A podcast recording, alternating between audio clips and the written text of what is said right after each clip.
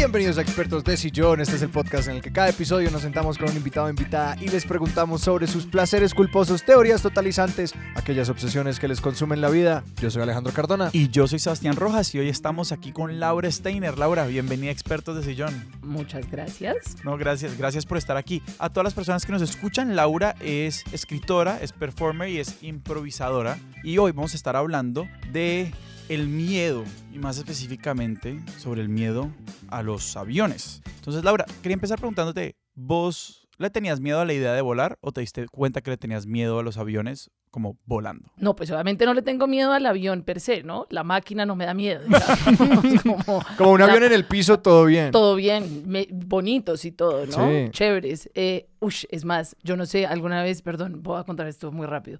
No me acuerdo, había como un parque de niños en Bogotá que uno lo llevaban y había un avión Desbaratado. viejo de Avianca. No es baratado, no, estaba ¿No se llama el parque del avión? quizá, no porque no era solo el avión, había otros juegos. Ah, ok. Pero había un avión de Avianca viejo y uno como que se metía a jugar como piloto, azafata, no sé qué, pero en un avión de verdad, lo máximo, juego favorito porque el avión estaba estacionado en el piso, ¿no? Entonces, como para reiterar que el avión no me da miedo, es el avión, es volar, es el avión volando. Y me di cuenta que me dan miedo los aviones por a los 12 años. ¿Ah, sí? Antes me encantaba volar, me encantaba, me encantaba. Pero pues eso suena un poco el momento en el que como que uno empieza a hacer conciencia de lo que está pasando un poco, como que el niño tan pequeño ni siquiera, sencillamente está en una cabina, no entiende, no puede hacer el concepto de lo lejos que está de tierra, mientras que ya los dos entonces como que empiezas a razonar como, "Mm, ¿qué es lo que está pasando aquí? Total, pues, bueno, en, en mi caso fue por una experiencia específica, pero antes de eso, obviamente el miedo al avión, sí, exacto, no es congénito. O sea, nadie nace, yo no creo que la gente nazca con el miedo al avión. Es, o bueno, no sé, no, no lo quiero dar como dado, o sea, un hecho, pero, pero yo creo que el miedo al avión es ese como existencialismo, darme cuenta que estoy volando y o me pasó algo en un avión, entonces ahora le tengo miedo a los aviones, que es mi caso. Sí, no, porque pensándolo es, exa- es totalmente la conciencia de la, de la altura y la conciencia de la distancia, porque tú podrías como transportar a alguien en avión vendado y sin que se diera cuenta y sin que supiera que es un avión y como que esa persona no tendría miedo por eso, tendría miedo porque lo estás secuestrando, pero no por estar volando, como que sí, de- toma esa reflexión, toma ese razonamiento superior como para tener ese nivel de miedo. Total, y además que uno no tiene, no sé, yo creo que uno con los aviones aparte le pueden decir lo que sea, ¿no? Porque el avión, ca- cada, persona que le da miedo al avión es como la teoría de que el avión es el modo de transporte más seguro, Claro, claro, claro, claro. ¿no? Pasan muchos más accidentes de carro, es mucho más probable que te mueras cruzando la calle, montando Sí, en sí. bicicleta, y es como, sí, no importa, no importa. No me da miedo montar en bicicleta ni me da miedo montar en carro. ¿no? Ajá. No, y es como eso de como que tu- tus estadísticas no me traen tranquilidad. No, no me Las tranquilidad. estadísticas nunca... Al revés, me dan más miedo porque yo sé que voy a hacer ese 00.1. Entonces Ah. me da más miedo. Porque sé que soy ese. ¿Sí me entienden? Sí, sí, sí, sí, sí. Creo que esto es un gran momento para un spoiler de como que si ustedes también le tienen miedo a los aviones por lo que está diciendo Laura, quizás no escuchen este episodio o quizás esto les ayude. No sé, vamos a ver. ¿Qué pasó a los 12 años? Bueno, entonces a los 12 años iba en un avión llegando a Nueva York con mi abuela y mi tío. Yo estaba dormida y me levanta un ¡puf! ¿No? Como una vaina que suena durísimo. Pero suena como que algo golpeando el avión. Algo golpeando. Lo que uno nunca quiere oír en un avión sonó en ese momento, ¿no? Abro los ojos y el avión se había como echado, o sea, yo creo que el avión lo que hizo fue tratar de subir muy rápido. Entonces, pues los aviones normalmente suben bastante lento, ¿no? Sí. Uno no siente ese jalón tan rápido. Y el carrito de comidas salió volando, entonces eso fue lo que sonó. ¡Ta! Golpeando la parte de atrás del avión. La parte de atrás del avión. Ajá. ¿Qué sucede? En literalmente tres minutos me dio fiebre, vómito, como que yo entré en pánico, yo ni siquiera sabía qué estaba pasando. Y abrí la ventana, yo estaba contra la ventana, abrí la ventana y se había congelado el avión. O sea, el avión estaba, estábamos como en una tormenta de hielo y se habían congelado las alas. Pues no del todo porque creo que se hubiera caído, pero estaba, o sea, había una, una capa. Una capa de hielo, sí. Exacto. Uf. Me vomito encima de mi abuela, ¿no? Y esto es en una turbulencia donde todo está sonando porque también, pues no sé, afuera se estaba pegando contra cosas, todo sonaba horrible. Me vomito encima de mi abuela, mi abuela llama a la zafata, la zafata viene gateando y a ella le había pegado el carrito de comidas, entonces viene con sangre. No. O sea, la escena es un poquito terrorífica, ¿no? Viene con sangre. No, un la niño ve sangre, un niño, una niña ve sangre. No, no, no, esto no va bien. Literalmente, entonces estaban así gateando y, me, y le dice a mi abuela qué necesita y ella no, co- como limpiarme. Mi abuela súper tranquila en un momento que yo recuerdo como absolutamente caótico. Mi tío y su ex esposa estaban en la otra fila, o sea, estaba el pasillo entre nosotros. Ajá. Y atrás de él, me acuerdo perfecto, había un man que debía tener 17 años, como todo tatuado, maloso, con la mamá así también como medio malosa, los dos rezando, ¿no? Y yo ahí dije, bueno, ¿qué pasa acá? Todo el mundo cogió de la mano, me traen una aspirina, un vaso con agua y esto, pero se está zarandeando demasiado fuerte, la, la gente está gritando ya en este momento. Mi tío y mi abuela, namaste, todo el mundo está tranquilo. Ajá. Y ahí el, avio- el piloto nos dice, que es muy teso. Esto es otra cosa y es que la, la tranquilidad de los pilotos es lo que yo creo que hace un piloto, ¿no? Ajá. O sea, más que saber volar el avión es poder hablar con esta voz cuando el avión está a punto de Sí, sí, caerse, sí, pero igual tranqui con la voz. Y nos dice, bueno, algo así como, señoras y señores, estamos en una tormenta de hielo, necesito que se pongan en posición de impacto, que es subir las rodillas contra la, pues contra la silla al frente, como que uno se pone una bolita, esa es posición de impacto. Nos dice, pero yo les quiero asegurar que yo de esto los voy a sacar vivos. Y ¿El man dijo esas palabras? Sí, claro, porque ahí uno entra en, en, wow, entonces hay la posibilidad de no Ajá. llegar vivo. Y dijo eso y fue pánico. O sea, para mí fue, nuevamente, yo no sé si es como que una memoria implantada mía que fue tan caótico, pero yo me acuerdo esto muy Ah, caótico. pero esto sí. debió durar como 12 minutos, pues porque más tiempo no. Y el avión, bueno, sale de la tormenta, esto, iba para Nueva York, aterriza. Obviamente todo ese lado de Estados Unidos cerró, porque pues hubo una tormenta de nieve tan... El avión siguió si- volando y aterrizó en St. Louis, Missouri. Y me acuerdo... Es como a, seis- como a varias horas en avión, o sea, claro, entonces horas sales más. de eso y tienes que seguir volando. O sea, el avión no pudo llegar a la costa este de los Estados Unidos, básicamente. Le tocó quedarse casi que En el centro, pues. en ese espacio en el que el sur y el norte se, se confunden. básicamente, Ajá. y volar como tres horas más después de que ha pasado este Sí. pánico, ¿no? Llega, aterriza y pues esto es bomberos, o sea, ¿no? Abren la puerta en la mitad de la pista, ¿Ah, no es con el tren de aterrizaje, sino como que unas escaleras y te ayudan a bajar. La gente se bajó, le daba besos al piso. Y nos tocó quedarnos estancados tres días en un hotel de St. Louis, Missouri, donde no nos dejaron bajar la maleta. Entonces era mi abuela con la ropa vomitada tres días y nos dieron unos vouchers para comer en un diner. Entonces, eh, eh, es que les juro, era una cosa muy loca. Entramos al diner y eran como las mismas 120 personas del avión. y como que Y eso duró tres días porque todavía no habían vuelto a abrir a los vuelos de la costa este, entonces no podían mandarlos. Básicamente. Wow. Tin, nos volvemos a montar en el avión. En el mismo avión. espero que no. No estoy segura, pero espero que ese avión nunca haya volado otra vez.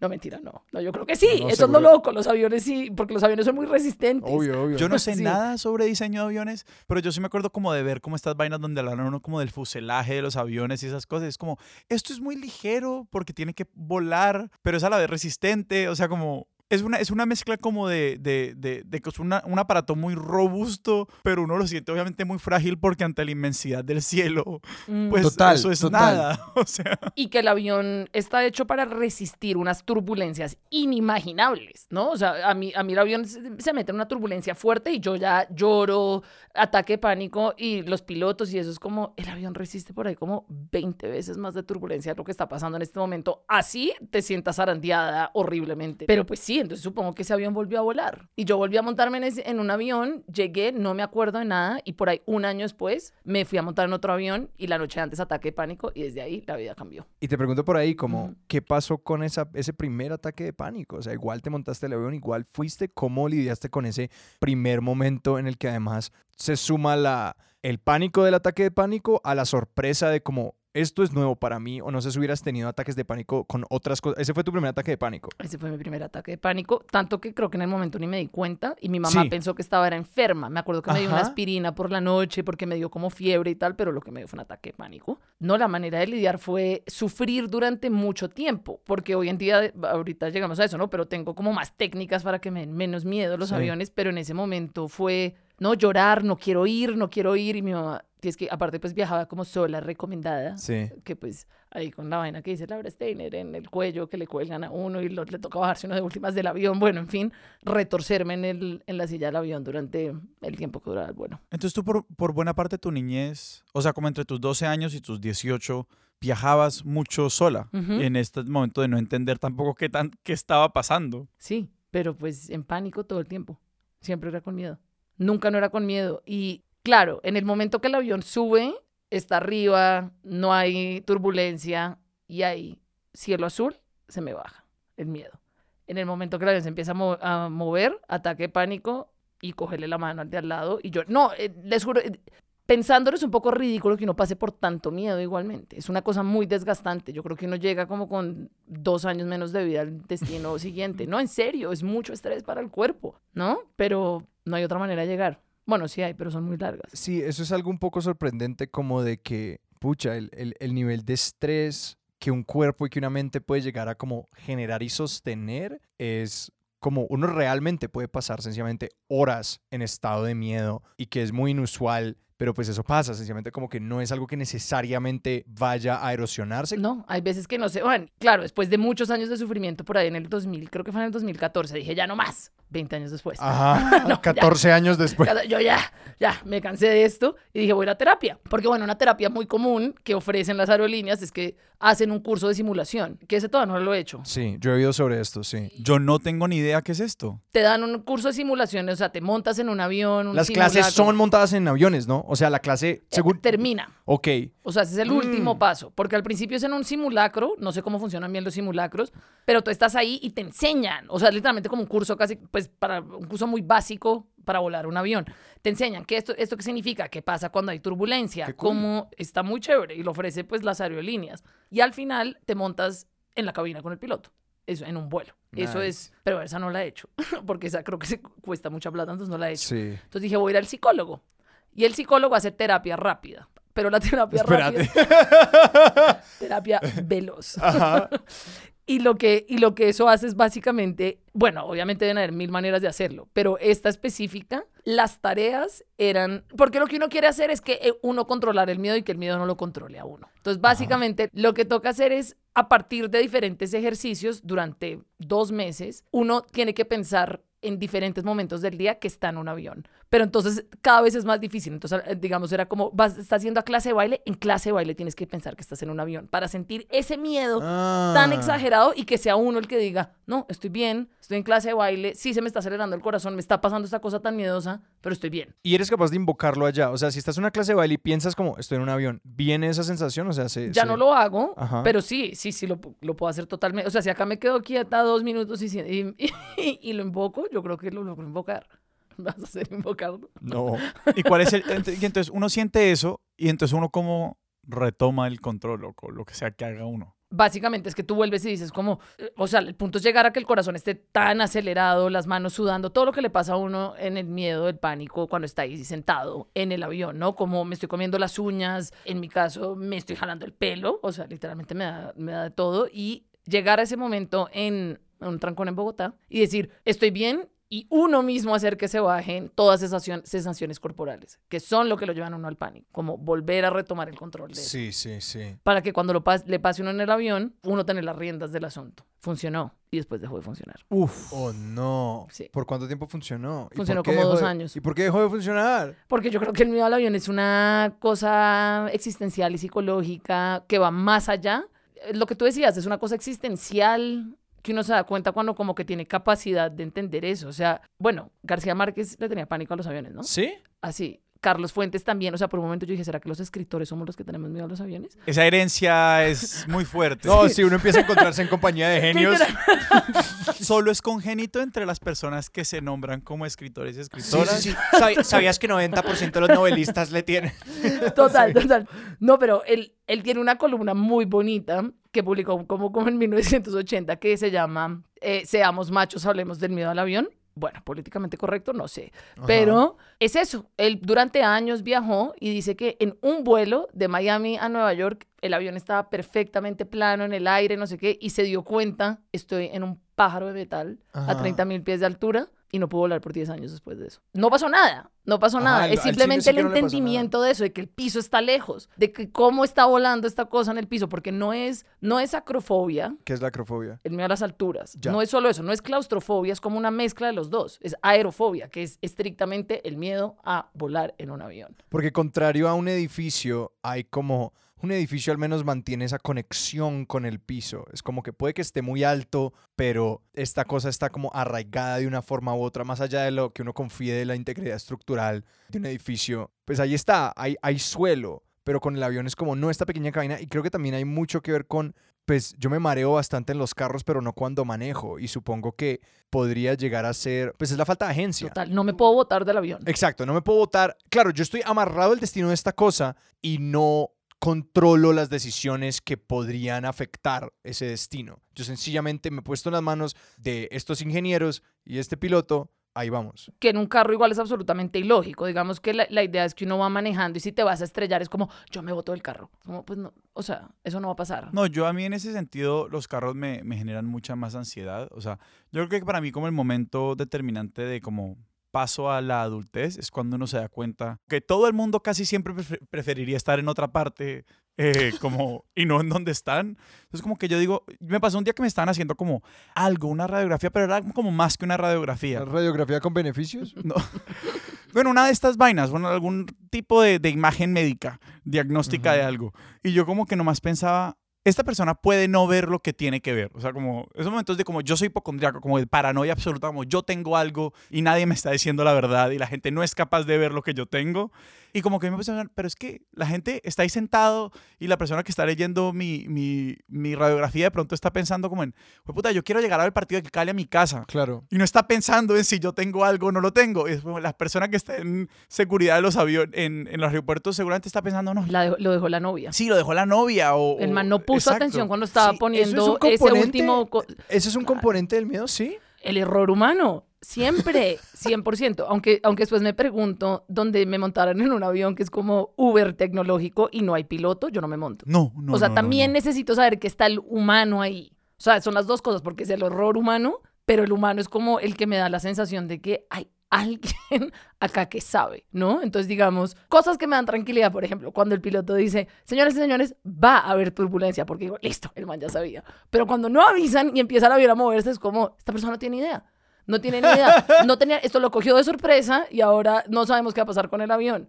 O, por ejemplo, otro bias. Muy pocas veces, que es absolutamente infortunado, me han tocado pilotas, mujeres. Sí. Por ahí tres veces. Y las tres veces que me han tocado, mejores vuelos de mi vida. Hay algo que me da sensación de seguridad de que una mujer me esté volando el avión. Ajá, ajá. Entonces hay, hay, hay cosas, sí, sí, son biases que tengo Ajá. 100%, ¿no? O bueno, toda la idea de que los pilotos son alcohólicos, ¿no? No hay como toda una creencia alrededor de Después eso. de esa película de Tom Hanks ya estamos jodidos con esa creencia. Todo- Ajá. Sí. Total. Sí, tuvo un mal día, ¿qué le pasó? Está de afán, no se tomó el café, mil cosas, ¿no? Que entran a jugar, pero es lo que tú dices, es por pensar que uno no tiene, no, por pensar no, porque uno no tiene agencia adentro del avión. No puede hacer nada, nada. No, uno está jugado. No, ya sé si los aviones tienen timones, uno no puede vo- voltear el timón. Si el avión obviamente tiene un timón, ¿no? Tiene, tiene como una vara de control. Expertos de señor arroba gmail.com a todas las personas que han volado aviones y quieran Ah, ilustrarnos en cómo funciona esto. tiene un manubrio. Exacto. sí, yo me imagino que es un control de PlayStation, algo tiene que tener. En todo caso. Mi papá le tiene pánico a los aviones también, o sea, yo creo que también hay algo genético Entonces en sí es esto. heredado. Sí es heredado. Total, aparte porque mi abuelo, mi abuelo después descubrí que también le tenía, pero un pánico que era el siguiente. El man se sentaba en la silla y él sentía que si él movía la cabeza para un lado, el avión se iba a ir para ese lado. Entonces se iba recto sin mover, o sea, teniendo balance entre el cuerpo. Si movía el codo derecho para un lado, él sentía que el avión se iba a ir para ese lado. Tenía muy buena postura. Esa es una creencia un tanto mágica. Claro, pero es que la superstición entra a jugar un Claro, no, sí, por eso, por eso. Era como que él casi que, de alguna manera muy extraña, él casi que se dio muchísimo control sobre el avión y como que, porque esa se me hace como una manera de ejercer una agencia mágica, como una agencia desde la superstición. Porque claro, si él cree eso, sí lo pone en una posición muy incómoda, pero de pronto él está en control. De pronto él tiene el control de mantener el balance de este avión y como que le da una misión. No le alcanzaron a tocar esas pantallas que le mostraron uno para dónde va el avión. Y entonces, para que no se vea uno, yo no estoy controlando esto. Se está yendo, Sí, se total. está yendo hacia la izquierda y yo estoy mirando para el frente. Pero si es una necesidad de control, o sea, yo me monto a un avión,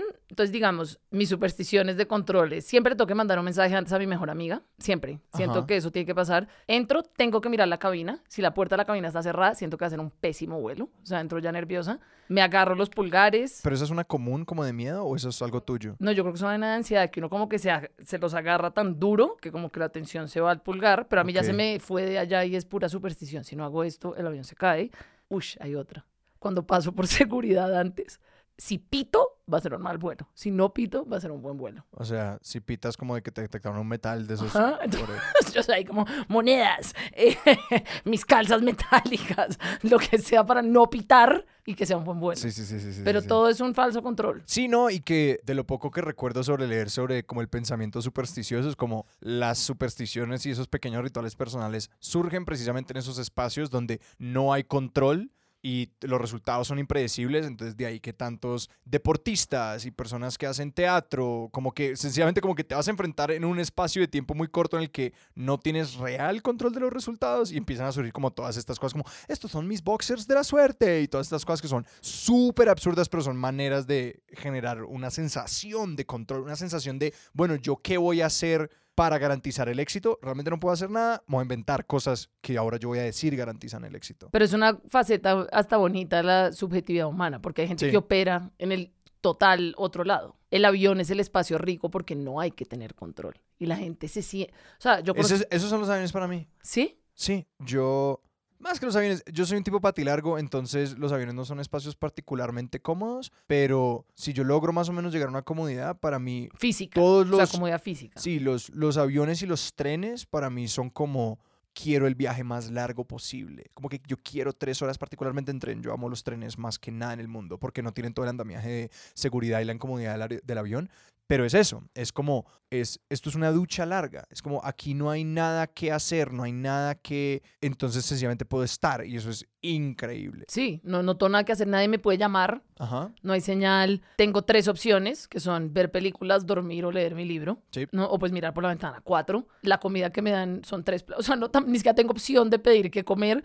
Uy, sí, sí, sí, sí, No, sí, sí, sí. como es, es básico. Es como quiere el pollo en salsa, quiere el pollo en seco. Es como, ok. Sí, exacto. esto ya es una tangente, pero hay muchas reglas que uno se inventó. ¿En el avión? Sí, por ejemplo, que uno no puede pedir un segundo plato. Yo tengo la costumbre, yo me acerco muy silenciosamente a la parte de atrás del avión y digo, oigan, quedó más pollo. Y yo casi siempre me como dos o tres platos en el avión. Y sencillamente pido otro postre y otro café. Y le- les vale tres con tal de que uno sea como súper amable con las personas de cabina. Esa gente tiene cero problema con hacer un montón de cosas. También como lo de cambiarse de puesto. Yo como, yo intento ser un libertino en los aviones hasta que me digan que como que, oye, te has saltado demasiadas como reglas tácitas, devuélvete a tu puesto. Yo busco el puesto de tres puestos solos para acostarme allí. Mi experiencia en los aviones es muy diferente a la tuya. No, no, no. Iba a decir, ahí tenemos algo en común. Ajá. Claro, porque entonces el, el miedo hace que. Esto ya no es supersticioso, esto es otra cosa, pero yo Sí. digo, yo le cuento a las azafatas que a mí me da miedo. Sí. Entonces también estoy. Claro, te paran más bolas. Me dan Te postrecito, cuidan. claro, porque yo les digo, pero no lo hago por eso, lo hago es porque tengo miedo. Sí. Entonces digo, no, es que yo sufro miedo en el avión para estar, porque claro, el día que uno vea que una azafata tiene miedo, baila.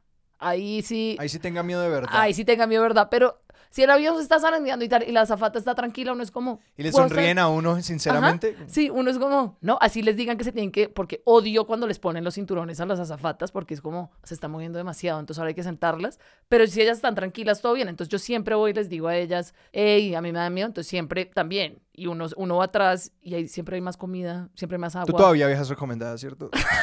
Sí, eso es lo que yo estaba pensando. es que nadie le ha dicho. No le han dicho a Laura que ella sigue viajando recomendada. Total, total, con razón, mi mamá siempre en las noches antes como que me pide el teléfono, como, Carolina, ¿es que viajas? Sí. Pero bueno, también he hecho muchos amigos gracias a esto, no crean. Ok. Claro, porque entonces no solo le cuento a la azafata, sino a la persona que está al lado. Uf, una versión del infierno. O sea, yo prefiero que el avión se mueva tres horas seguidas a que me hable el de al lado del avión. No, no te gustaría viajar conmigo. Yo, yo soy lo opuesto, ¿no? Yo, oye, ven, ¿y tú qué haces? Y súper interesada con todo, ¿no? Como, y la persona... Sí, la persona literalmente, no, eh, cualquier trabajo del que yo no tenga ni idea. Y yo, ajá, qué interesante. Yo fabrico tuercas. más. Dime todo. Dímelo todo. Y yo, ¿pero qué tipo, en qué material? Ah, ok, ok. Sí, ven, ¿y dónde las vendes? Todas son del mismo metal. Sí. Claro, pero, pero he conocido gente y eso, la gente, y uno le cuenta, uy, la última vez, perdón, me tocó uno muy miedosa y estaba el tipo tomando fotos de la pista antes de que empezara el avión. Y claro, yo ahí empiezo a sufrir porque el piloto dice, por favor, pongan los celulares en modo avión. Y yo empiezo a mirar y yo, esta persona, ¿por qué no tiene el celular en modo avión? Es por esto que se va a caer el avión, ¿saben? Porque le va a entrar un mensaje de texto en el aire, va a interrumpir la señal del avión al piso. Entonces yo como encima del hombro de este man y yo, y hasta que yo, oye, bueno, ¿qué- ¿de qué estás grabando? Resulta que el tipo era piloto, Ah. pero el tipo era piloto militar, ¿no? Y esto era justo en el paro. O sea, obviamente teníamos posiciones políticas muy diferentes, pero yo tenía tanto miedo en el avión que yo como, cuéntame todo de por qué los militares deberían tomarse las ciudades. Sí, sí, sí, cuéntame más, ¿por qué, por qué necesitamos carro tanques en las ciudades para mantener, pero era por miedo, solo por miedo, Sí, ¿no? sí, sí, sí, por mantener al como a la conversación. Pero claro, ahí aprendí, el tipo tenía una aplicación, no sé qué, me empieza a mostrar. Ustedes saben que hay 100, como 100 mil vuelos diarios. Sí, una Hay cantidad 100 loca. mil, pero eso es muy absurdo cuando no piensan en el miedo, porque yo digo, hay 100 mil aviones volando al mismo tiempo y nada está pasando, ¿no? Y el tipo ahí me muestra, mira, y este va de no sé qué, no sé qué. No, acá el Ah, uno de esos pasando. rastreadores de vuelos. Los radares. Porque esa es sí. información pública, pues. O Claro. sea, uno puede meterse a mapas en internet donde se muestran todos los vuelos del mundo en, en tiempo real. Todo. El mapa es muy loco. Uno mira ese mapa y no se ve, co- como que no se ve el continente, solo se ven aviones. Hay aviones todo el tiempo por todas partes del mundo. Sí. O sea, el, el cielo está tapado en aviones. Y claro, yo ahí decía, wow. Porque uno cuando está en el avión y tiene miedo es como, yo soy la única persona en el mundo que está volando. Exacto, uno cree que uno es el único avión en el mundo. Total. Como, Y uno nunca ve otro avión cuando está volando. claro que sí, es miedosísimo. Sí, yo nunca he visto un avión desde un avión. ¿Nunca has visto un avión desde un avión? No en el aire. Ah, no, sí. Sobre todo cuando uno está aterrizando y uno los ve poniéndose en fila, uno detrás del otro. Sí. Y ves ahí uno, y uno, espero que el piloto haya visto así. ¿Será que el piloto se vio ese avión que está ahí atrás? Es que me encanta, me encanta todo esto porque precisamente estas son todas las cosas que deberían producirnos tranquilidad, como estos niveles de orden, la cantidad de vuelos que hay en el aire todos los días. Como a mí el dato que yo quedé como, ah, perdón, es como no hay suficiente espacio de hangar para aterrizar todos los aviones del mundo. O sea, Al tiempo. O sea, no tiempo. pueden estar se todos pueden, en el piso. No pueden estar todos en el piso. No hay dónde. Mm. No hay dónde ponerlos. Y de hecho eso durante el COVID, durante como marzo de 2020 en, el, en, en la cuarentena inicial, fue un problemota. Porque las aerolíneas no tenían dónde guardar todos los aviones. Claro, pero y, to- y todas esas cosas que le dicen a uno, ¿no? Lo que decíamos, de la posibilidad de que esto se caiga a 0,0.1%, mira todos los aviones que hay. No sé eso cómo se llama, pero es la subjetividad de uno, ¿no? Eso tiene un nombre, la teoría de algo, pero que te pueden decir todo esto que tú estás pensando es esta información y es como, no, mm, mm, no, no, no, yo sé, yo sé la verdad. Y la verdad es que este avión se va a caer. Por más de que le digan uno todas las cifras y todas las verdades, porque son verdades, que el avión es seguro, entra la subjetividad de uno. O sea, el miedo gana. La irracionalidad gana. Claro, y ahí te quería preguntar, tal vez, Laura, ¿cómo fue darte cuenta que esta terapia que hiciste para superar el miedo a, a los aviones y para sentirte más en control, cómo fue darte cuenta que eso ya no funcionaba? Porque me imagino que Mm. inicialmente tuvo que haber sido muy mágico verla funcionar. Claro. Y es como, es casi como que estoy curada, como que yo ya no viviré con esto más. Y luego cuando vuelves como, espérate, ¿esto qué significa? No me acuerdo el momento exacto, pero, pero sí me acuerdo como unos años después, como, porque fue como de a poquitos, ¿no? Como, uy, otra vez me está volviendo a dar miedo, tal. No, pues súper decepcionante porque es, bueno, esto tal vez nunca se va a curar. Entonces también es la decisión de si nunca se va a curar, voy a seguir viajando. Soy una chica de barco ahora. Soy una chica de barco ahora. Oigan, hay gente que hace, pues sí. hay- perdón, vuelvo a lo de Carlos Fuentes un segundo. Él viajaba de México a Nueva York y demoraba nueve días. En barco, viajaba. En barco, en carro, en tren y pues porque no montó en avión durante 15 años y vivimos en un mundo donde pues la movilización y la globalización eh, no es que le toque uno viajar, por supuesto no, pero es algo común. Y pues fue, bueno, tal vez yo tengo que vivir con este miedo. Irónicamente, ahora que me preguntan eso, creo que en la aceptación de tengo que vivir con este miedo se bajó un poco los decibeles de ese miedo, Ah. porque fue como, me sigue dando muchísimo miedo, pero, pero hace mucho tiempo no me da pánico. Sí, es que me da mucha curiosidad como esa idea inicial de controlar, controlar el miedo versus que el miedo me controle a mí, porque esa es una relación como muy binaria y muy como poniéndose uno por encima de esa emoción, que a mí ese es un aspecto de la como de la existencia emocional que me produce mucha curiosidad, que yo como por mucho tiempo mi estrategia emocional era como que yo voy a controlar mis emociones como de que es que hay una metáfora muy muy muy útil y muy bella de un sociólogo que básicamente dice como la conciencia y las emociones es como un hombre montado encima de un elefante. Es como tú puedes guiar al elefante, pero si el elefante se decide porque por allá no va, tú no tienes ningún control de esta cosa. Y creo que es una metáfora muy apta para pensar de esto, que hay un registro en el que uno también tiene que reconocer como que, pues eso es un elefante. Y, es, y, y va a llegar un momento y van a llegar unos momentos donde no se puede controlar al elefante y uno solamente le puede como sugerir al elefante para dónde es que vamos y como convivir con esa cosa. Entonces te quería preguntar cómo era ahora como, sí, esa, esa, esa idea de, de controlar versus decir, esto vive conmigo. Sí, porque claro, cuando uno lo deja de tratar de controlar, tal vez el elefante y uno empiezan a andar de una manera más armónica. Así el elefante no te esté llevando necesariamente a donde quieres ir, ¿no? En el momento Ajá. que uno lo está tratando de jalar para un lado, no quiero tener miedo. Y el miedo está, entonces también entra uno. Ahí yo creo que es donde se vuelve más, de- ahí es donde entra el pánico, en verdad, porque deja de ser miedo y entra ese, ese pánico del miedo al miedo. Aparte tengo miedo, aparte estoy encerrada. Cíclico, se vuelve cíclico. Sí. Y que uno agrega tensión al sistema al intentar como jalar al miedo en otra dirección y decir como extínguete. o esto está mal, no deberías tener miedo, ¿no? Ajá. Y ahí, en ese momento, es como, entra esa voz totalmente irracional que es como, pero si lo tienes es porque algo sí va a pasar, en vez de como, tengo miedo y pues igual acá, sí, Sí. voy con el miedo, que yo creo que era lo que esa terapia trataba de hacer, o sea, eso Sí. era, a eso iba, pero la parte de controlar se volvió, pues tal vez, sí, tal vez no fue tan, tan útil tratar de controlarlo, porque el miedo se vuelve más malo de lo que es. Ajá. ¿no? El miedo se vuelve el, el villano de la historia, que entonces empieza a pasar desde dos días antes de uno tener que montarse al avión. Antes de enfrentarse a eso, es el pensamiento de me va a dar miedo y ya me lo estoy imaginando. Entonces uno sufre dos días antes. ¿Y eso te pasa? Ya no. Ajá. Pero eso me pasaba, que por eso te digo la vez de cuando me di cuenta que sí me ha dado mucho pánico, que me enfermé y mi mamá me tuvo que dar una Sí. pastilla, fue el miedo a que me va a dar miedo en el avión. Ahorita es como, yo me la trato de tomar más tranqui, entonces me voy antes al aeropuerto, no me gusta estar corriendo, me tomo un vino, no sé qué, es como todo esto es rico, estoy yendo a un sitio que me gusta. Sí. Y cuando me monto en el avión, porque el miedo más grande es la despegada, cuando me monto en el avión es la despegada y es, y sufro, sufro mucho, pero no he llegado a pánico, ya no, me- ya no me da pánico. O Sí, sea, sí. sí me pasa algo un poquito diferente y es como esa amistad con el miedo y a veces es peor y a veces es menos grave. Irme de, como de Bogotá a un viaje que va a ser increíble me da menos miedo. La de vuelta a Bogotá siempre me da más miedo. ¿Ah, sí? Sí. Bueno, porque, claro, ese elemento de la expectativa del gran viaje o de lo chimba que va a ser versus, no, pues estoy volviendo a la casa. Como- sí. Se acabó. Sí, se acabó. O, o algo. Es que es tan absurdo, es de verdad tan absurdo que es como el avión no se va a caer cuando me estoy yendo al viaje, porque el viaje es algo increíble y como que la vida no me haría eso. Volviendo a Bogotá es como este sería el final perfecto de la tragedia, que es que estoy volviendo. O por ejemplo, si me monto un avión cuando está lleno de niños, yo, este es el avión que se cae porque este sería el headline news, trágico, el más claro. trágico. Se cae avión con equipo de fútbol de niños de 12 años y es como, Ay, este Dios es el que se va a caer. Camino a la conferencia de niñas scouts. Camino a la conferencia de niños scouts, se cae Avión avión, se desploma. se pierde en el Atlántico.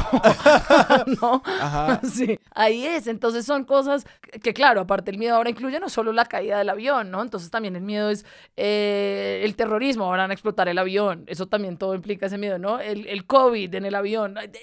El avión ahora tiene como que más insumos de miedo. Creo que eso es una de esas cosas como tipo de las alergias, como que cuando uno le están haciendo la prueba de las alergias, le ponen como algo a lo que es uno, alergi- u- uno alérgico de primero, luego todo también te da alergia, porque el cuerpo ya estaba como en modo pánico, entonces yo siento que con el avión es como que, no, pues ya en un sector de tanto miedo es como que, bebé, lo que me digas, yo lo voy a convertir en una pesadilla. Claro. Lo que me digas lo voy a convertir en la peor historia que puede pasar. Entonces, COVID, un man que no se quiere poner la mascarilla, eh, va a hacer pánico, entonces todo el mundo se va a parar, van a llegar hasta la cabina, van a, o sea, ya. Sí, sí, sí, sí, sí.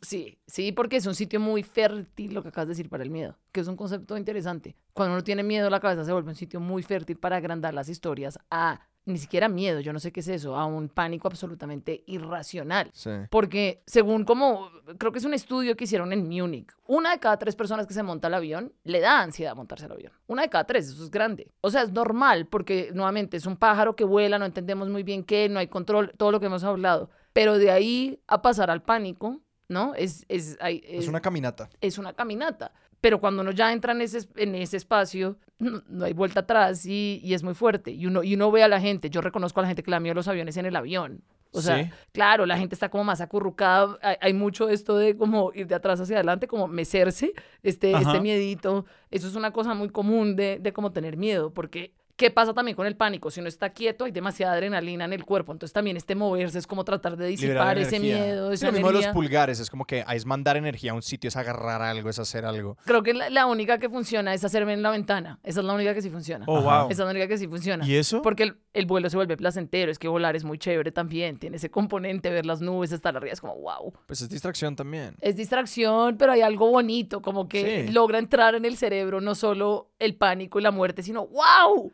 O sea, ¿qué? Estamos volando.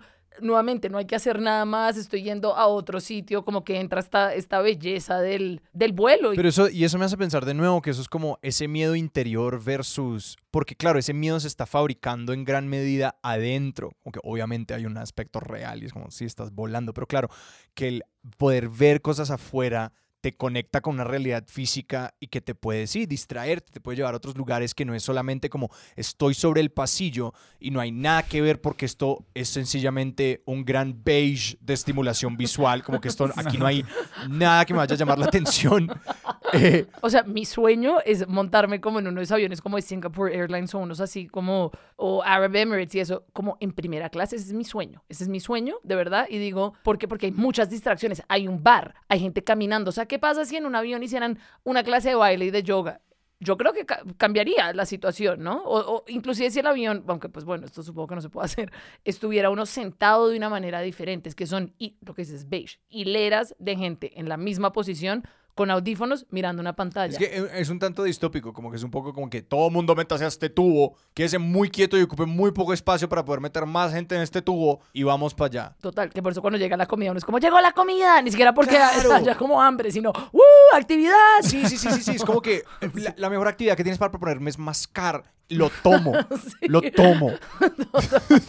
Y si uno respira le cobran, entonces tampoco sí, se puede hacer nada. El otro día me tocó un vuelo de cinco horas donde no había televisión. Y uno podía ver, es como escuchar a la gente colectivamente perder la cabeza. Te lo juro que yo sentía la ansiedad de la gente. Yo decía, la, siento la tensión de la gente. La gente ya no sabía qué hacer. Se paraban, caminaban, Sí, se movían, sí, sí, doblaban la cobija, la volvían a poner. Es fuerte, es fuerte estar tanto tiempo en tiempo, entre comillas, muerto. Obviamente no es muerto, estás andando encima, eh, o sea, estás cruzando miles de kilómetros. Es cero muerto, pero es fuerte. No, y es físicamente incómodo. Es que para mí eso es lo, lo más paila. Como que es físicamente incómodo. Los asientos son físicamente un asco, excepto los de primera clase. Eh, Sí. Primera clase lo está pasando bomba. Así como, ¿qué está pasando allá? ¿No? Yo a veces, yo a veces cruzo, ¿qué yo a veces allá? cruzo por primera clase. Básicamente yo he aprendido que uno puede como salirse con la suya con tal de que no se meta con primera clase. Porque solamente como yo he ido a- al al baño de primera clase. O sea, ¿has cruzado la cortina? Sí, yo he cruzado la cortina. Uf. Y yo digo, yo siempre que estoy en el avión, yo digo como que porque le tengo tanto miedo a transgreder estos códigos que nadie me dijo que yo no podía cruzar esa cortina. Nadie. Pero literal no cruza la cortina y es como, caballero, ¿le podemos ayudar? Como así súper, súper Snowpiercer. Como, Sí, como, total. esta es la cabina para los de nivel 3 para arriba. Total, como Eh, nadie está como, como con una... Te, te miran muy intensamente a los ojos. Ajá, además, ajá, no Sí. parpadean. Eh, y yo es como, voy al baño, el otro está ocupado. Y es como, muy bien, pues siga. Pero tenía una pregunta, Laura, sobre, sobre esta idea de, de cómo conocer el miedo. Y, y me produce mucha curiosidad esto que, que decías, pues, o que estábamos diciendo que el miedo se vuelve como un espacio muy fértil para creación. Y como es igual escuchándote hablar, es claro que eso, vos has convivido mucho con tu miedo y has aprendido cómo funciona y qué te hace y qué le hace a tu cabeza y qué le hace a tu cuerpo. Y quería saber si vos, así como aprendiste a invocar el miedo para controlarlo en estas terapias, también has echado mano de tu miedo para crear de otras formas. O sea, si este miedo, si este conocer tanto tu miedo igual te ha abierto otras puertas. Sí, yo creo que sí, porque finalmente el miedo lo que es, o sea, estar en ese espacio de miedo es vulnerabilidad y ahí entra una información, ahí entra mucha información, ¿no? Cuando, cuando uno está vulnerable, o sea, hace mucho yo, pues, eh, algo específicamente que estoy creando que no lo he terminado, pero es un ensayo de la gente que he conocido en los aviones. Por esto que les digo de siempre querer hablar con alguien al lado. Entonces, un man de Nigeria, eh, una chica de, de la India, que entonces, y claro, como me intereso tanto porque no quiero estar pensando en el miedo, pues termino haciendo unas entrevistas súper profundas y tal. Pero creo que en, como en el fondo de eso lo que está es una vulnerabilidad muy grande. Cuando uno tiene mucho miedo, como que uno está muy abierto porque la posibilidad, final, finalmente el miedo es la posibilidad de qué tal me muera, qué tal me muera. No es qué tal se caiga el avión, no sé qué, qué tal me muera en este vuelo. Ese, ese es el miedo. Y pues eso digamos que ya es lo, más básico que puedo llegar. Más allá de eso, o sea, no tengo para dónde irme, más allá de entender que mi mortalidad y que me podría morir, ¿no? Entonces se vuelve, sí, se vuelve un campo enorme de download de información. Yo siento que en los espacios de los aviones ha, llegado mucha, mucha información, mucha información siempre que pasan las vidas de las personas en los aviones, digamos, pero el miedo, bueno, ahí sí para impro también, es como ese miedo de no saber, es que es, es un campo muy fértil, yo creo, ese miedo, el miedo a, a perder control, el miedo a morirme, el miedo el miedo a no saber qué es la siguiente línea que tengo que decir. Todos, todos van por la misma. Sé que es incomparable. Eh, Sí, es que eso es lo que iba a decir, era como que en el avión sí hay ese componente de como que aquí sí podría ser real, como que aquí sí podría pasar, no está fuera del aspecto, porque algo que a mí me produce mucha curiosidad es como el miedo y la ansiedad y el pánico emulan las sensaciones de un cuerpo que está preparado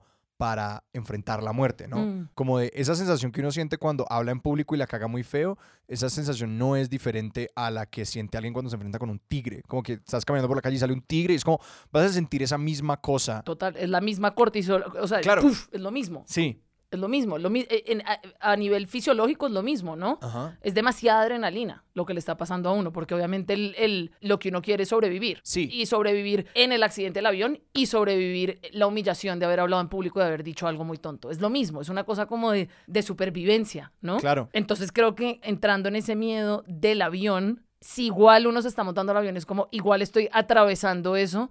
A mí me parece un campo fértil para hablar en público, para la impro, para, o sea, esa, esa ha sido la cosa. Es como, esto es tan incómodo, esto es tan horrible el miedo a esto, igual el avión aterrizó y seguí caminando. ¿Crees que ese miedo haya como reducido el miedo en otros espacios de tu vida por ser tan enorme? Muchísimo, Y muchísimo. es como, sí, ¿qué, ¿qué me pueden asustar estas otras cosas si yo ya he sobrevivido tantas veces a este miedo tan horrible? Sí, a, a la ansiedad, además al pánico de eso, ¿no? No, no Ni siquiera he sobrevivido como, ah, a ese vuelo, porque uno siempre sobrevive al vuelo.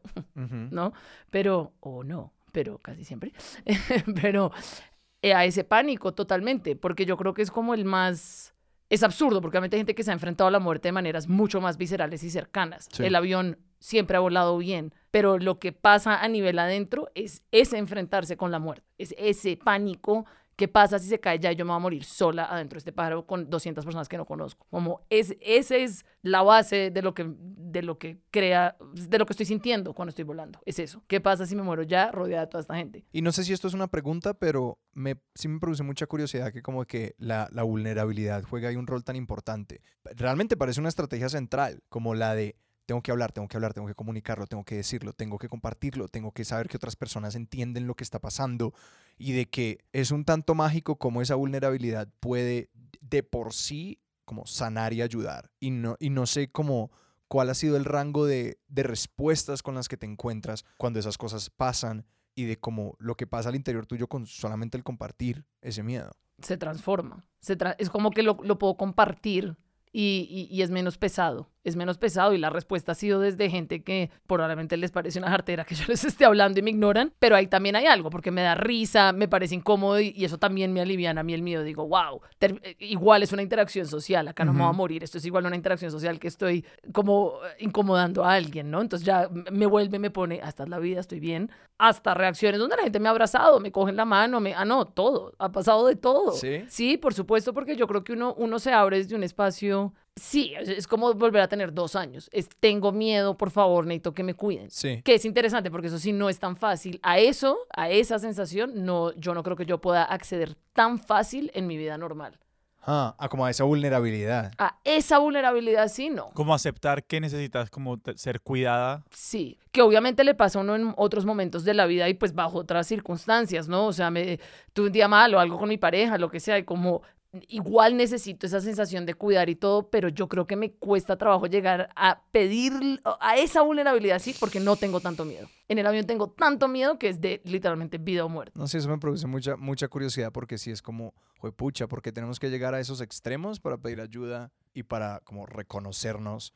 Como que la vulnerabilidad siempre también invita vulnerabilidad recíproca. Como que es un permiso que uno se da a uno mismo y a las personas que lo rodean porque es tan desarmante como que cuando uno le dicen tengo miedo y la otra persona es como yo también, o como yo también tuve un mal día, ¿no? Como cuando uno llega a una reunión de trabajo y uno dice como que, uff, sí, y uno hace ese mínimo de vulnerabilidad que es como, uy, no, sí, muchachos, o sea, estoy, perdón si, si no estoy al 100, la verdad, estoy muy cansado y un poco triste, y la gente sencillamente también como que empieza, Se bajan todas las barreras, ¿no? Como, Exactamente. mm, sí, que es una cosa que uno tiene que invocar con todo el cuerpo, porque yo creo que uno en el día a día es muy fácil decir como, ay, tuve un día pésimo. Pero como que lo estoy diciendo, pero no lo estoy invocando desde el cuerpo. Yo creo que cuando llega ese miedo y esa cosa que ya es total en el cuerpo y uno lo reconoce, uno ahí también entra en vulnerabilidad con esa persona. Hablemos de ese cuerpo, porque creo que ahí, ahí ya hace un punto vital y es como, pues sí, toda esta ansiedad y todo este pánico y todas estas cosas, pues como dos cosas me, se me resaltan. Primero, como de que uno intenta entender todas estas cosas desde la razón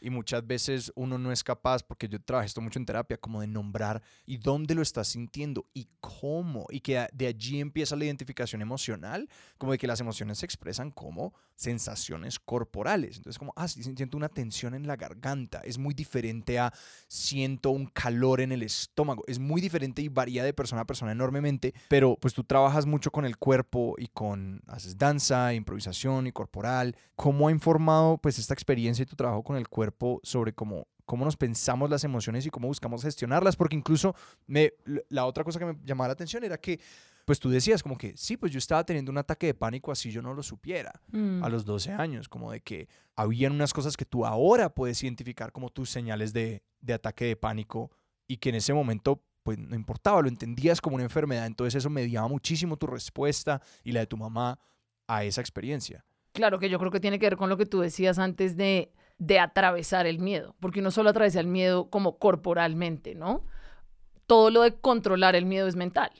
Estás bien, todo va a estar bien, te han dicho que X y Y, que el avión no sé qué, pero es, las emociones se atraviesan físicamente, a través de sentirlas. O sea, dejar que el miedo sea total, dejar que una, y ya digamos pasando más allá del miedo. Si uno está muy triste, es muy difícil pasar un duelo o algo así si uno no deja que la emoción se lo lleve a uno. Por eso el llorar, ¿no? Que es como dejar que pase por todo mi cuerpo y después hay un respiro, pero no es un respiro porque mi cabeza controla algo, sino porque el cuerpo pasó por una cosa de energía que hizo, sintió y se transformó, porque la energía pues siguió. Entonces Ajá. por un momento llega ese, ese, ese, ese, ese, ese espacio calmado, digamos Sí. pero es solo a través del cuerpo y es sentir, es empezar a sentir eso, digamos lo que decías, que entonces, ¿qué pasa en el avión? Me están sudando las manos, tengo el corazón acelerado, tengo la boca seca, ah, tengo la mandíbula muy apretada. ¿Cómo es, es, es ver eso? Y es, ok, tal vez, ¿qué pasa si hago ejercicios de la mandíbula y distensiono mi mandíbula? Si me siento diferente, me siento diferente y digamos, entonces no voy a tener las palmas tan apretadas, sino voy a coger un libro, no tanto porque me quiero desconcentrar leyendo el libro, sino para que mi cuerpo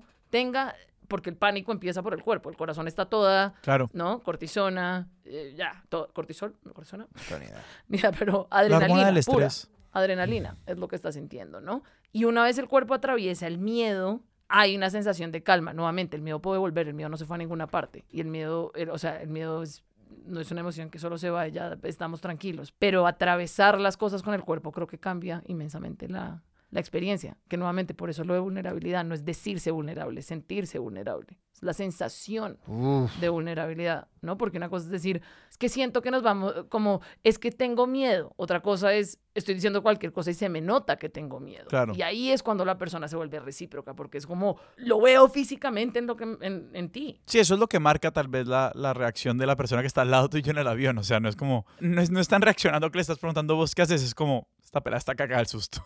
Y saben, Sí, y saben, sí. total, el, el tipo que vende las tuercas no es como, ah, esta persona en realidad está interesada en qué tipo de tuercas vendo, Sí. sino está hablando rápido, me está mirando como, y, y la persona es como, ah, ok. Yo te voy a hacer el contar". favor de contarte sobre todos los tipos de tuercas que hay. porque uno reconoce eso muy rápido en alguien. Es como esa persona necesita mi ayuda. No porque me está diciendo necesito ayuda, sino porque lo, lo- me lo está, o sea, lo está sintiendo. Comunicando, Me sí. lo está Sí, sí, comunicando. Que hay un sentido, ese es un sentido en el que la inteligencia emocional de todas las personas es altísimo.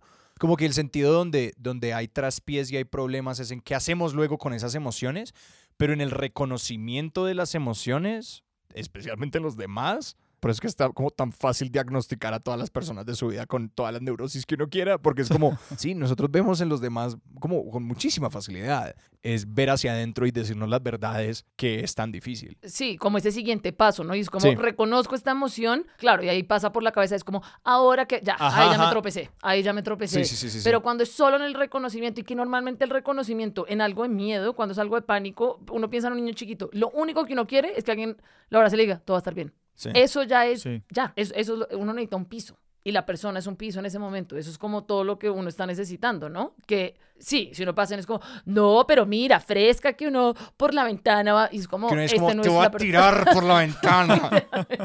Sí, como, como, no, y es que estuve leyendo. No me importa lo que esté leyendo. Sí, O sea, sí, no, me, no me interesa. ¿Sabías que? Es como, por supuesto que sé. Este es mi miedo. Sí, Como que no hay nadie que sepa más sobre serpientes que el que le tiene miedo a las serpientes. absolutamente. absolutamente. Lo saben todo, pero lo que quiere es la mano que sea como, está bien. Y eso es, eso es lo que. Eso es lo que lo calma un poquito. Que quizás por eso, pues que me preguntan por eso, tal vez sí dejó de estar el pánico, porque me vi, me vi como más amiga del miedo. No quiero decir que soy amiga del miedo, porque no, y lo odio, y montar en avión igual es una experiencia que Sí. no es amable El para miedo, mí. miedo es un mal tipo. Mie- Sí. Miedo no hace buenos No, amigos. no hace buenos amigos, pero dejó de ser una cosa existencialmente imposible, Ajá. casi. Y de Claro. ser una cosa que me enferma 48 horas antes. Eso ya no me pasa. Y es por haber estado como, sí, como, ah, está el miedo y acá hay muchas personas que me van a ayudar en dado caso de que esto se ponga feo, como que tengo esa, esa ayudita ahí. Por ejemplo, montar en avión con alguien que conozco. O sea, si estoy con alguien y no estoy montando sola, me calma inmediatamente. ¿Sí? Inmediatamente. Si voy con alguien que yo conozco, es como, estoy bien. Hay piso. Hay piso, hay piso. Tengo una, una, una última pregunta. Pero hemos estado hablando como del miedo y ahorita también mencionado la, la vulnerabilidad y me interesa mucho también como cómo has usado tu entendimiento y tu experiencia con el miedo, como desde lo corporal, también desde todo lo que pensás y, y lo que has sentido, o sea, como todo este entramado de vainas que hay alrededor de como medio hacerse amiga de una emoción y las sensaciones y pensamientos, etcétera, que lo acompañan como el miedo.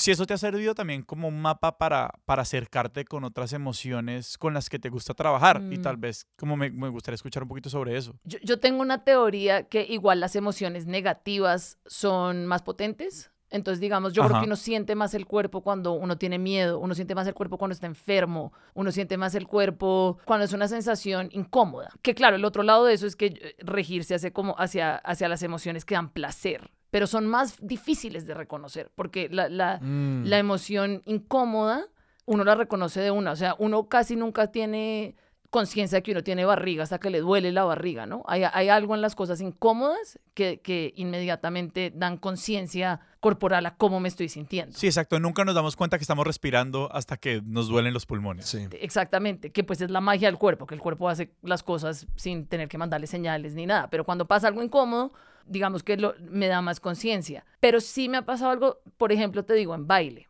que no es desde el miedo, pero es desde el cansancio. Entonces reconocer el cansancio y entonces ya la entrada al baile no es, uy, pero tengo que bailar, no sé qué, es como voy a bailar desde el cansancio. Me voy a mover desde ese entendimiento, que es lo Mm. mismo, me voy a montar al avión desde ese miedo y aceptar ese miedo y pues sentarme con el miedo ahí a ver qué pasa en este vuelo. Ojalá no estuviera, pero ahí está. Igual, voy a clase de baile, cansancio, incomodidad, pena. La pena, la pena también es una sensación muy incómoda. Tengo pena, no quiero bailar frente a todo el mundo, no sé qué. Listo, voy a bailar desde ahí. ¿Qué pasa si en vez de, de tratar de no atravesarla, la incluyo? ¿No? Entonces bailo desde la pena. Eh, impro desde el no sé qué decir, ¿no? En vez de tratar de, como, no, sí sé, sí sé, no, no sé, no sé, no sé. ¿Y qué pasa?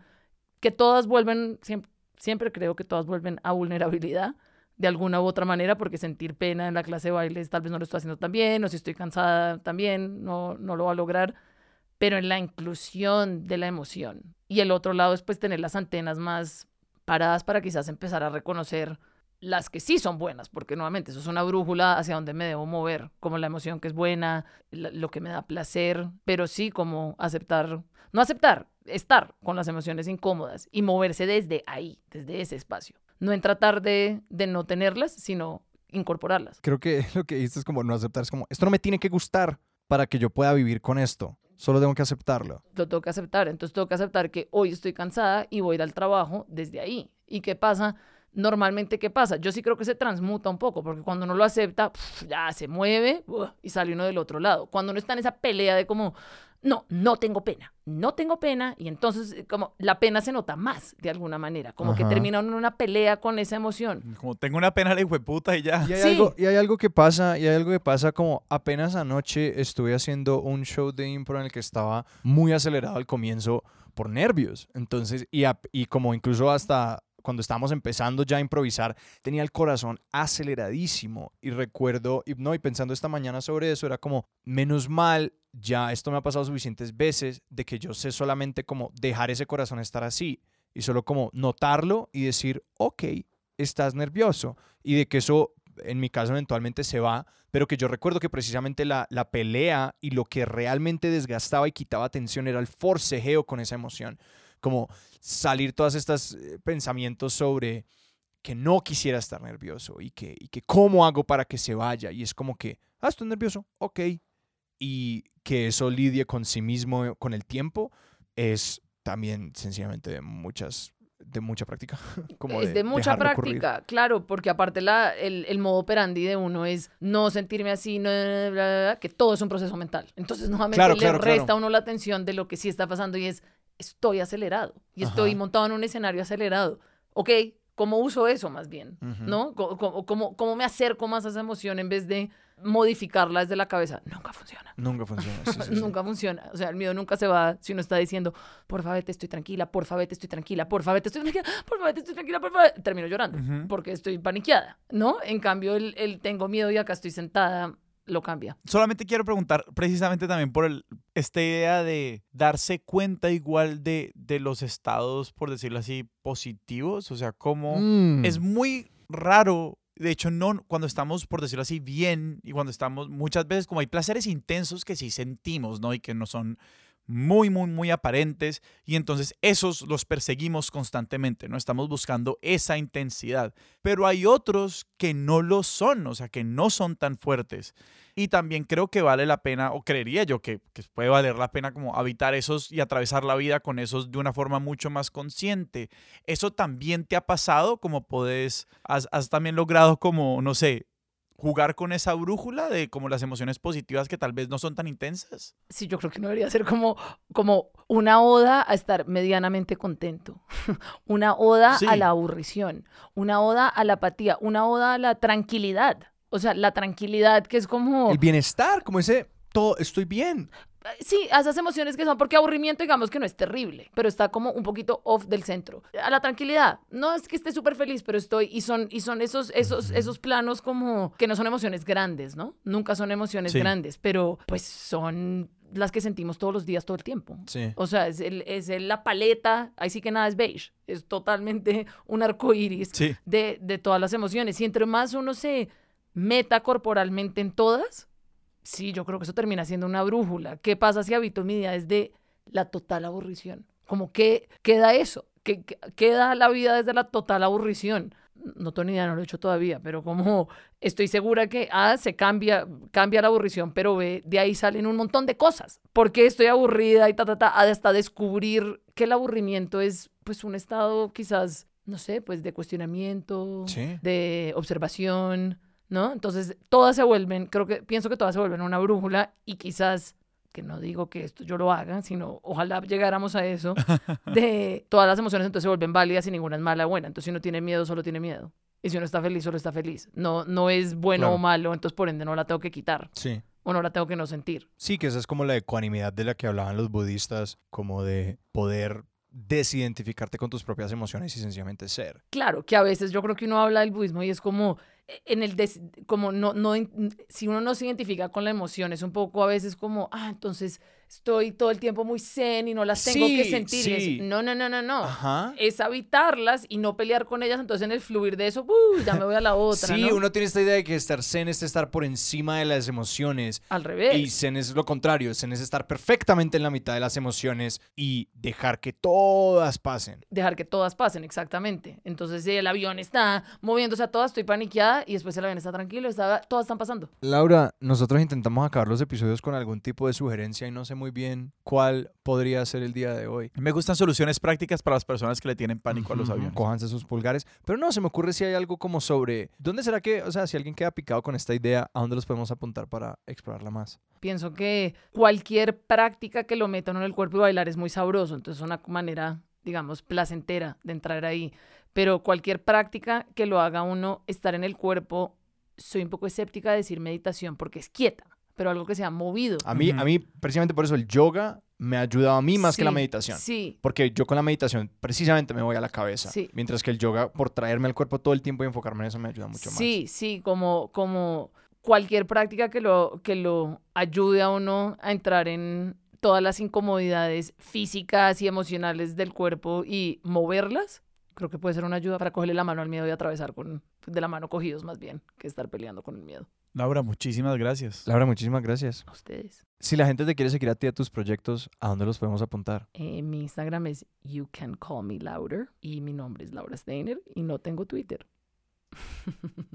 Y todo esto estará en las notas del episodio. Sebas, ¿a nosotros dónde nos pueden encontrar en redes? A nosotros nos pueden encontrar en Twitter como arroba expertosillón, en Instagram como arroba expertos de sillón. Nos pueden escribir a nuestro correo expertosdesillón arroba gmail.com. Sobre todo si saben cómo es el timón de los aviones, estamos muriéndonos por saber ese dato. Y también estamos en Patreon. Si quieren apoyar a Expertos de Sillón, nos pueden encontrar en patreon.com slash expertos de sillón y ahí tendrán acceso a nuestro canal de Discord donde tenemos discusiones activas con nuestros oyentes y a veces eventos. Expertos de Sillón es un proyecto de Sillón Estudios y es producido por Sara Trejos. Yo soy Sebastián Rojas. Yo soy Alejandro Cardona y esto fue Expertos de Sillón. Hasta la próxima.